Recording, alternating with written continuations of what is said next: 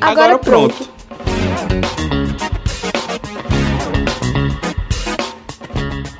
Clarice, eu queria começar a nossa entrevista te perguntando se tem diferença é, dos supermercados, das feiras livres, das feiras agroecológicas, feiras de produtos orgânicos e a própria feira da reforma agrária.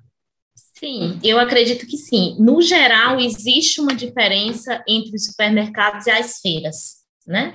Assim, é, principalmente em relação às feiras orgânicas, às feiras agroecológicas. Então, o fato de serem feiras orgânicas ou feiras agroecológicas, elas trazem consigo uma questão que é também de relação é, do produtor, né, do agricultor, do camponês, com quem está comprando, com as pessoas que estão visitando. Então, existe uma diferença, né, assim, de cara em relação ao que está colocado no supermercado e a relação dessa pessoa que está adquirindo aquele produto no supermercado com as pessoas que estão adquirindo esses produtos na feira. Então, estabelecer, né, e desde logo é, que existe uma diferença muito grande em relação a isso. Em relação à Feira Cultural da Reforma Agrária, a Feira da Reforma Agrária e as demais feiras, é, eu acredito que existe sim. Nós temos dito que a nossa feira é uma feira agroecológica, né? Nós não, não temos usado o termo feira orgânica, pelo fato de muitos dos produtos que estão aqui é que vêm para a feira não serem produtos certificados ainda, então são produtos em, é, tipo não certificados, eu estou falando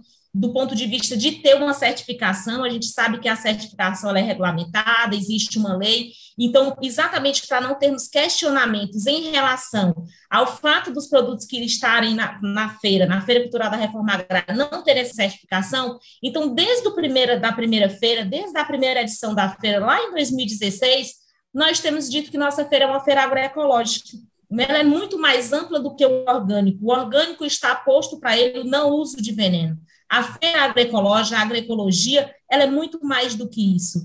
É o zelo, é o cuidado pelos bens naturais, né? As relações que estão estabelecidas na produção desse, desse alimento, enfim, existe todo um contexto político e produtivo, técnico, científico é, em torno da agroecologia. Não é somente o fato de estar produzindo sem veneno, né? Mas a reforma agrária é um processo importante dessa transição agroecológica e aí não se pode, não se faz é, produto saudável, produto agroecológico sem a reforma agrária. Então, existe todo um contexto político de relação com a sociedade, com as pessoas que estão no assentamento, toda a luta que houve pela terra até se conquistar o assentamento e até estar produzindo em torno disso. Então, a Feira Cultural da Reforma Agrária, além de trazer um produto, né, além de trazer o fruto do que está sendo produzido nos nossos assentamentos, ele, tá, ele traz também toda essa discussão em torno da reforma agrária, da necessidade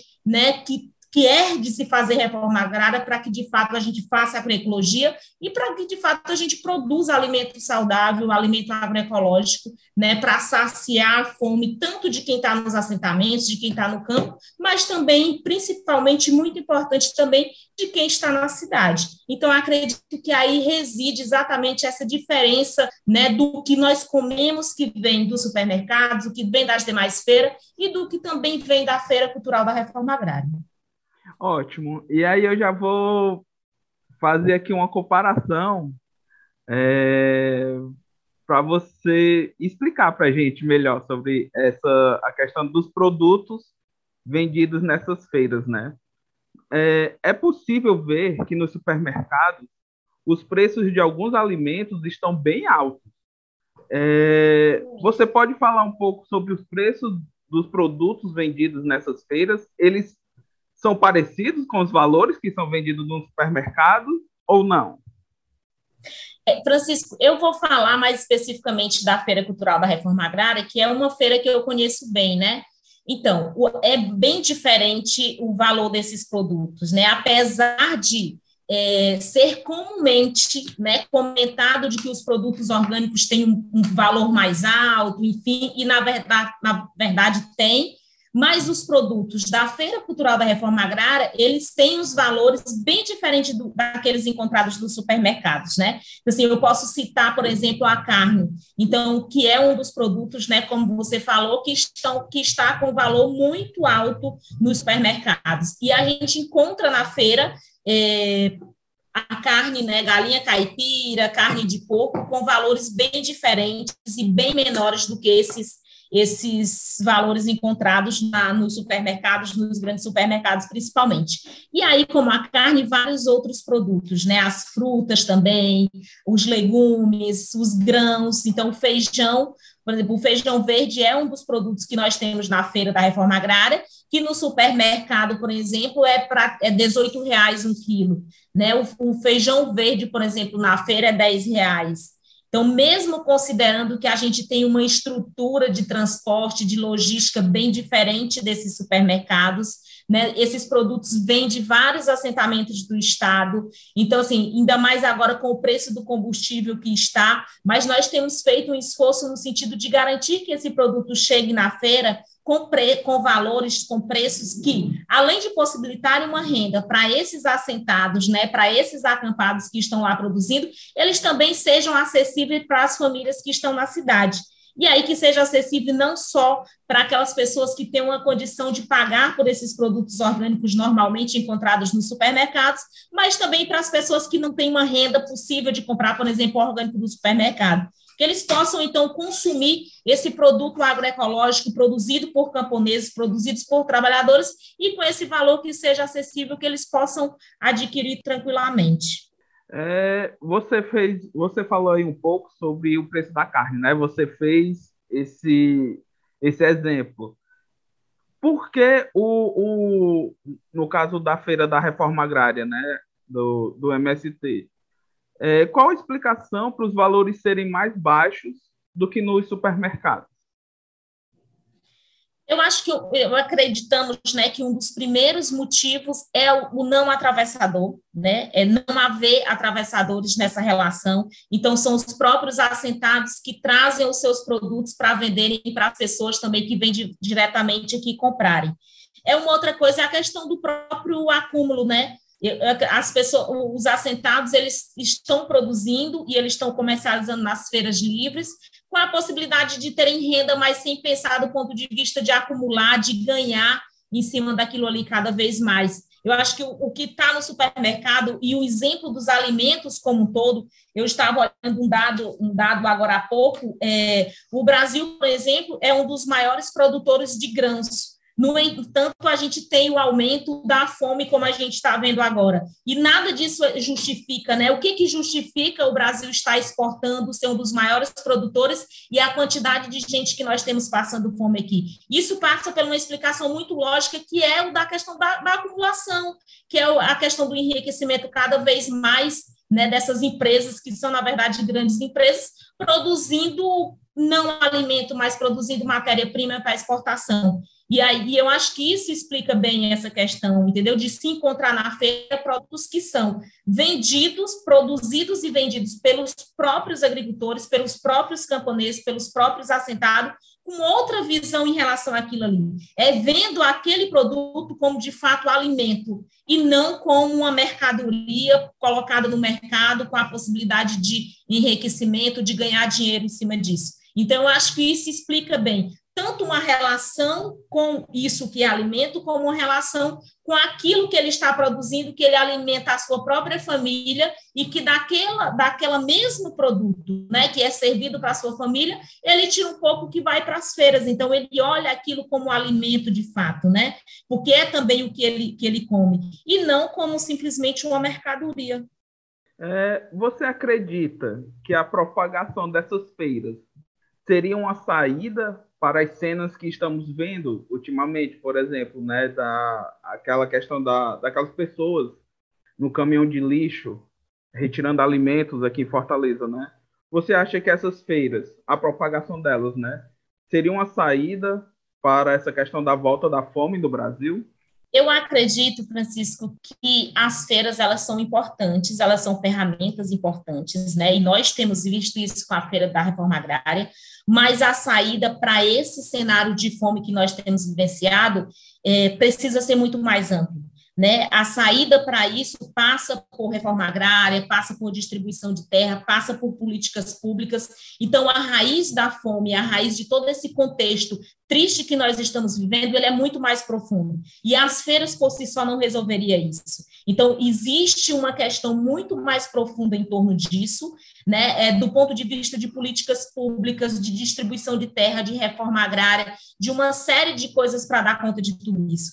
E eu acredito que nós somos capazes, sim, que o Brasil é capaz, sim, mas para isso nós precisamos fazer uma grande transformação em tudo isso, né? Então, assim, o agro não é pop, o agro não dá conta disso, porque o agro não está preocupado em produzir para alimentar. Ele, alimentar quem está passando fome aqui. Ele está preocupado em produzir para exportar, é commodity, é café, é açúcar, é, são alimentos, quantidades né, de produtos limitados do ponto de vista, não é uma grande variedade de produtos, são os produtos que são exportados, que são vendidos nas bolsas, enfim.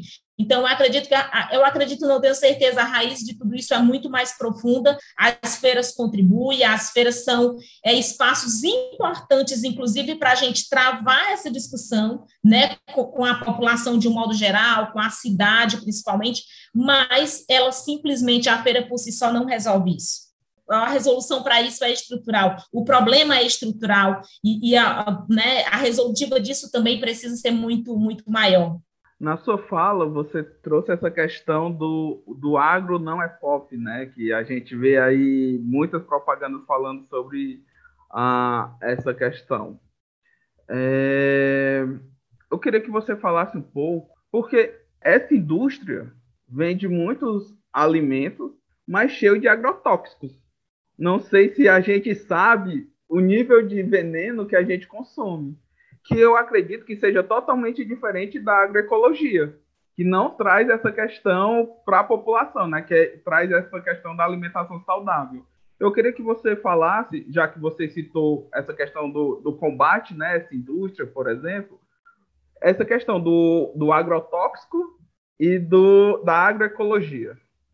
Agroecologia e agrotóxicos não, não combinam, é exatamente a agroecologia é o combate de tudo isso, né? Como eu falei antes, a agroecologia é muito mais do que produzir sem agrotóxico, mas a produção com agrotóxico não é agroecológica. Então, a agroecologia passa pelas relações né, de quem produz, que tipo de relações estão estabelecidas na produção daquele, daquele produto, daquele alimento, né? Que, que zelo, como é que eu estou tratando a terra, e aí quando se pega milhões e milhões de toneladas de agrotóxicos e joga sobre essa terra e polui os rios, e polui os riachos, e polui tudo que é de água, né, que está na superfície ou, ou embaixo dessa terra, que, que contamina essa terra toda, que contamina essa alimentação, isso não é agroecologia, a agroecologia não passa por isso, a agroecologia é exatamente o combate de tudo isso.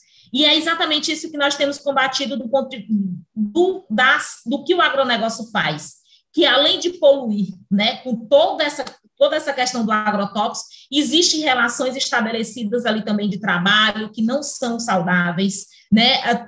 Toda a questão fundiária que a gente tem vivenciado em relação a esse contexto do agronegócio, de, em relação aos indígenas, em relação a quilombolas, em relação às sem terras, então, é todo um contexto de destruição da natureza, na verdade, para produzir cada vez mais, para vender cada vez mais, para exportar cada vez mais e ter lucro cada vez mais. Então, o agronegócio ele passa por isso, ele passa por uma questão de destruir tudo que é natural, né, para acumular. E a agroecologia é exatamente o contrário disso é como é que nós nos relacionamos com tudo que é de bens naturais, com a terra, com o ar, né, com a água, com os minérios, como é que nós traçamos uma relação saudável do ponto de vista de cuidar, né, como é que nós nos relacionamos enquanto camponeses, agricultores, produtores de alimento, utilizando esses bens mas tendo uma relação tranquila do ponto de vista de preservar, do ponto de vista de produzir o que nós precisamos para alimentar nossas famílias,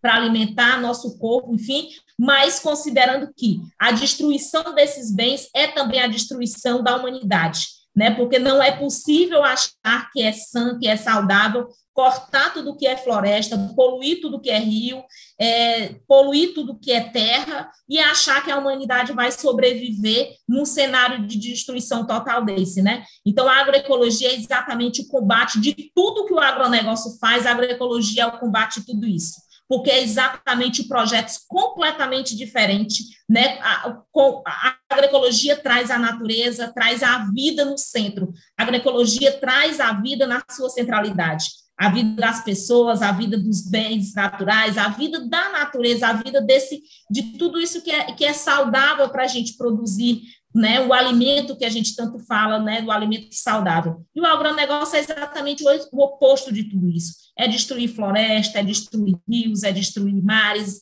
enfim. A gente tem vivenciado, eu acho que o Brasil, nesse momento, infelizmente, e aí é uma tristeza mesmo dizer isso, o Brasil tem sido esse exemplo né, do que o agro faz, do que o agro não é saudável, do que o agro não é pop, quando destrui tudo que é floresta, com queimadas, né, enfim, com a monocultura, com o veneno, a gente tem visto cenários tristes, tristes mesmo de pulverização aérea, né? Então assim, isso não é, isso não é saudável, isso não é sã. Não podemos pensar que a gente protege a natureza fazendo tudo que está sendo feito pelo agronegócio, porque é exatamente a destruição dela, né? É, é isso que eles têm feito e o mais triste a alegação de que se produz muito, de que se exporta muito, enquanto a gente poderia estar pensando na quantidade de gente, a quantidade de pessoas que estão aqui passando fome, a preocupação é como é que se queima cada vez mais, como é que se corta cada vez mais floresta, como é que amplia mais a produção de soja,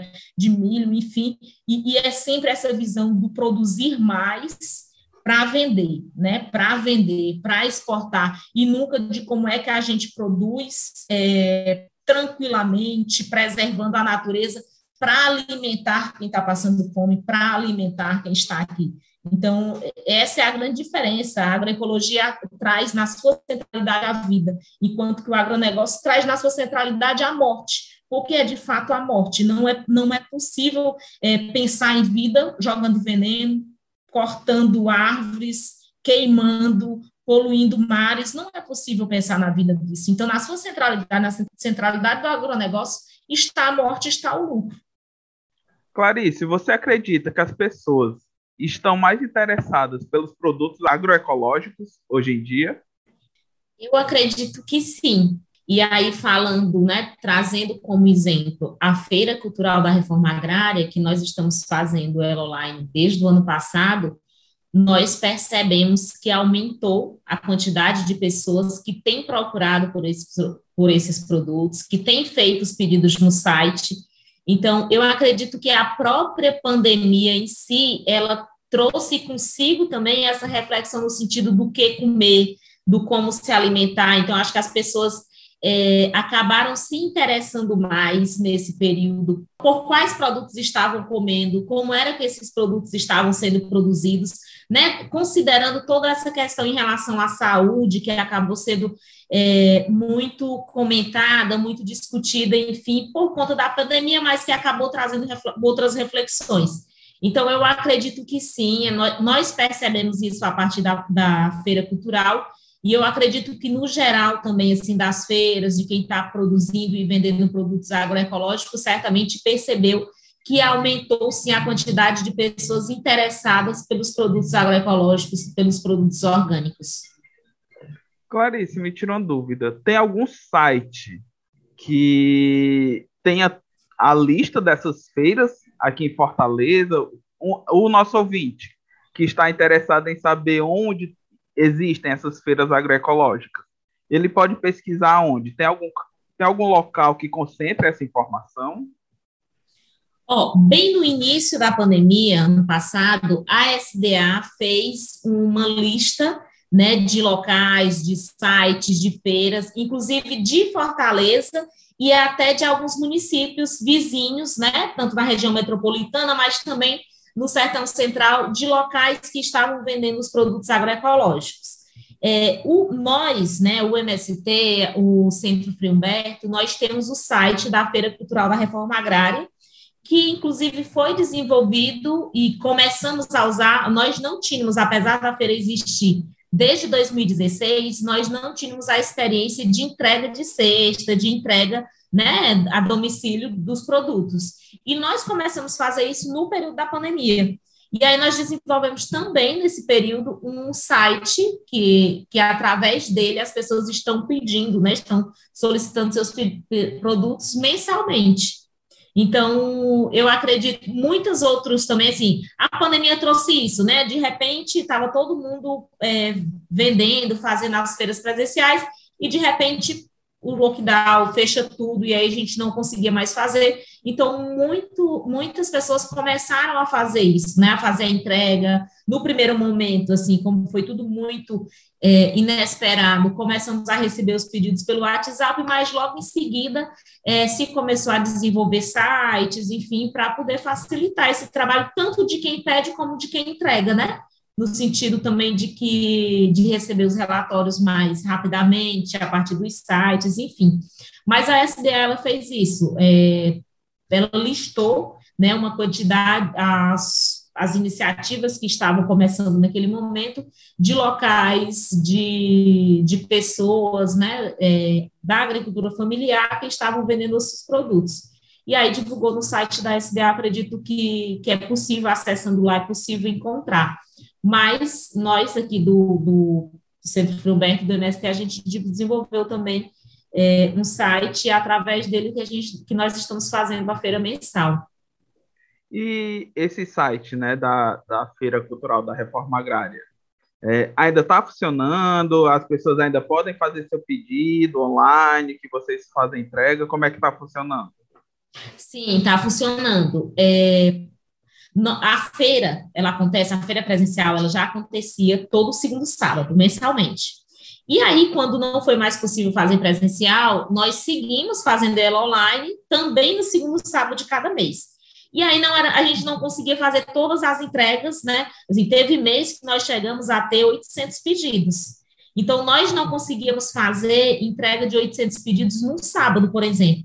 Então, nós ampliamos. A feira passou a ser três dias seguidos, né? Era sexta, sábado e domingo, porque era a quantidade de dias necessária que a gente precisava para fazer todas as entregas.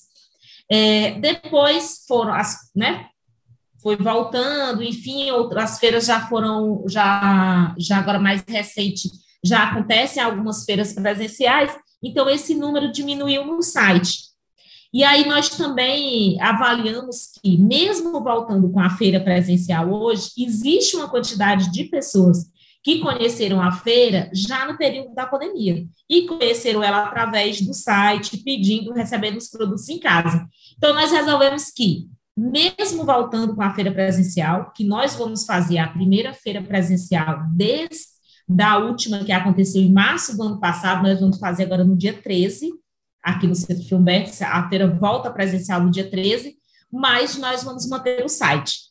E aí, quando nós começamos a avaliar que mesmo voltando com ela presencial, nós não teríamos como não seguir com o site, é, nós abrimos. Então, o site ele ficava aberto para pedidos e as entregas seriam feitas somente no segundo sábado, né?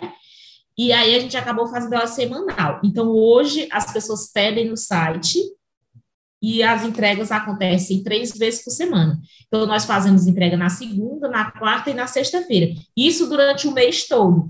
E no segundo sábado é onde tem o, a maior quantidade de pedidos porque durante a semana também nós não conseguimos entregar todos os produtos que tem no segundo sábado, né? Então, frutas, legumes, verduras, algumas coisas do tipo, nós não temos logística ainda para garantir que semanalmente nós tenhamos esses produtos em Fortaleza, né? Por uma, questão de onde estão localizados os assentamentos, alguns não estão aqui tão próximos, então isso demandaria uma logística da qual nós não temos ainda.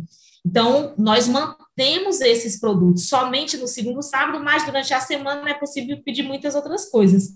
É castanha, mel, arroz, farinha, feijão, favo. Então, tem uma quantidade de produtos que a gente tem maior facilidade de armazenar, de organizar aqui, que nós temos durante toda a semana. E aí é isso, nós vamos voltar com a feira presencial no dia 13, naquele formato de é, exposição e venda dos produtos no início da manhã, o debate, a roda de conversa às 10, o almoço e a música ao vivo, a, o, né, enfim, durante o resto da tarde, a partir de meio-dia, mas vamos manter a feira é, semanalmente, com entregas três dias por semana no restante do mês. Qual é o site para fazer os pedidos, só para os nossos ouvintes já anotarem Pronto, é feira.centrofreioberto.com.br. Pode pedir qualquer dia da semana? Pode, pode pedir qualquer dia da semana, sendo que as entregas são segunda, quarta e sexta. E aí, durante toda a semana também, quem, quem quiser vir direto no Frei Humberto, também funciona de 9 às 17, e aí as pessoas também conseguem comprar diretamente aqui durante toda a semana, de segunda a sexta. É, e, a, e a feira vai, é pela manhã, a feira presencial é, é todo segundo sábado do mês, volta agora presencial, agora dia 13, e vai até. É, é, de que horas a que horas? Quem quiser conhecer Pronto, a feira. Começa, começa às 9 horas da manhã, aí às 9 nós começamos com as barracas, né, a venda e exposição dos produtos. Às 10 horas, sempre acontece uma roda de conversa, e aí a do dia 13 nós vamos trazer presente a questão do acampamento Zé Maria do Tomé, né, que está com ameaça de despejo já há algum tempo. E aí vamos trazer essa questão da terra, das ameaças, dos despejos, principalmente em relação ao acampamento Zé Maria do Tomé.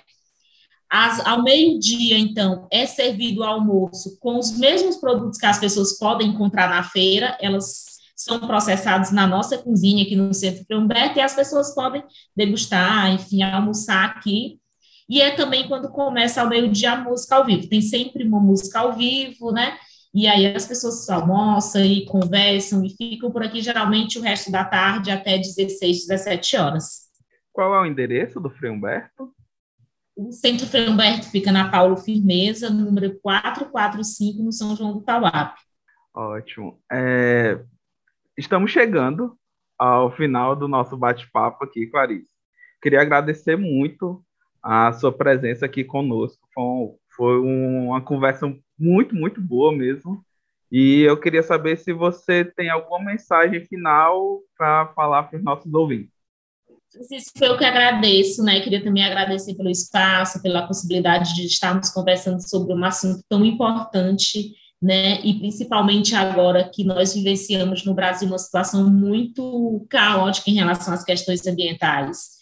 Né? Então, assim, momentos para a gente ficar de fato alerta a tudo isso, né? Momento de fato para a gente começar a pensar, não só pensar, mas agir, né? Não só refletir, mas agir é, em relação a tudo isso que está acontecendo, a forma como nós temos tratado as questões ambientais, como nós temos cuidado dos bens naturais.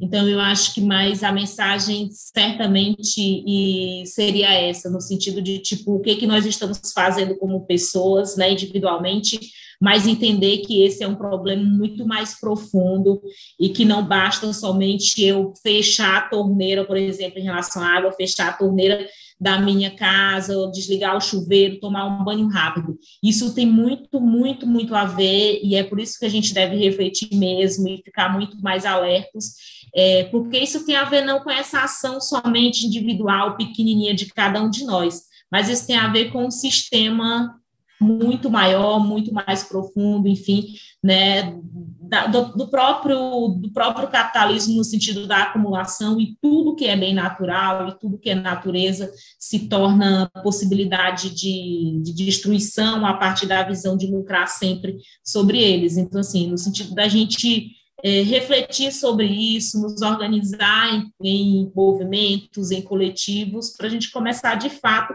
a combater tudo isso, né? mudar nossas posturas, tanto individuais e coletivas, em relação a todas essas questões. Clarice, mais uma vez, muito obrigado, muito obrigado mesmo. E é isso, pessoal. A gente se encontra na próxima semana com mais um Agora Pronto. Você ouviu o podcast Agora, Agora pronto. pronto, uma realização do Brasil de Fato Ceará.